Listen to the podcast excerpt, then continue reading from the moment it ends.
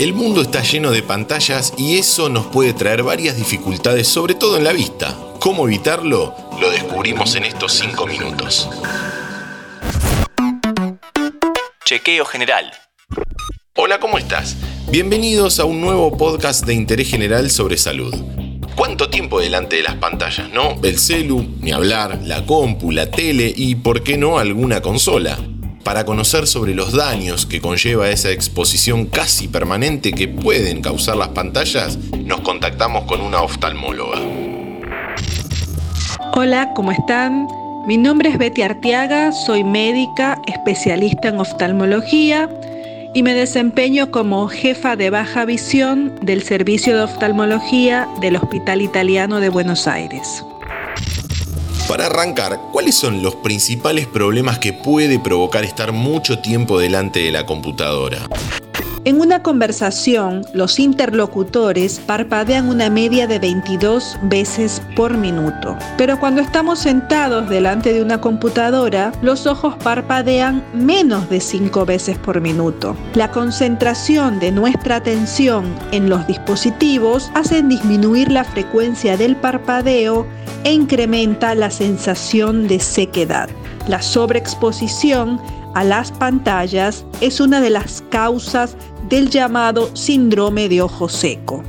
Por otro lado, al mirar cualquier dispositivo, la persona debe enfocar su visión en forma constante, lo cual puede redundar en fatiga visual, sobre todo aquellos que tienen un defecto del foco como la hipermetropía o la presbicia y no están usando el anteojo apropiado.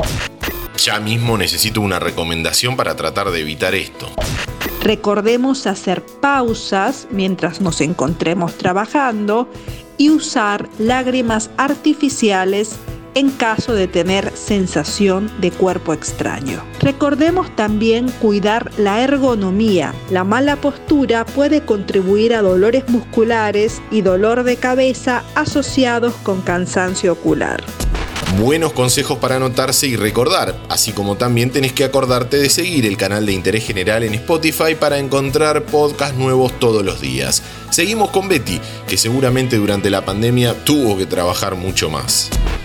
Sin duda, teletrabajo, reuniones en línea, chicos en casa con clases virtuales, plataformas de entretenimiento en Internet, videojuegos, etcétera, etcétera. En mi práctica personal he notado muchas más consultas relacionadas a la sobreexposición de las pantallas, tanto en adultos como en chicos. Ya que estamos, vamos con un ping-pong. ¿Cómo funciona el ojo? Un ojo normal es un sistema óptico que permite que la información que tomamos de nuestro entorno pase a través de un camino transparente para enfocarse en la retina y permitir luego que esa información llegue a nuestro cerebro que transforma la misma en lo que percibimos como ver. ¿Qué pasa si el ojo no es capaz de lograr el foco perfecto?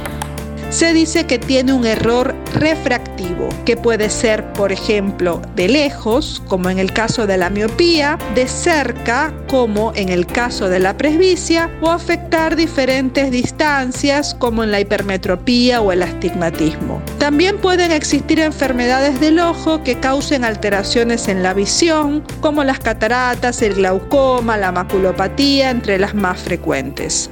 Para estos inconvenientes existen los anteojos. ¿Todos sirven para lo mismo y nos protegen de la misma manera?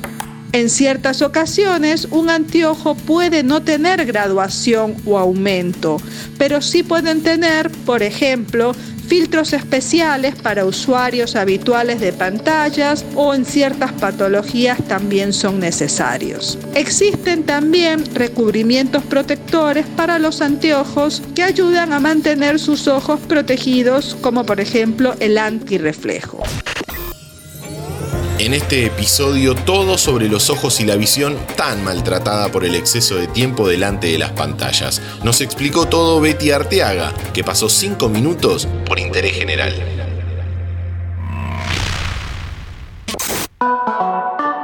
Antes de deslizar para continuar con tus podcasts favoritos, seguí a Interés General en nuestro perfil de Spotify.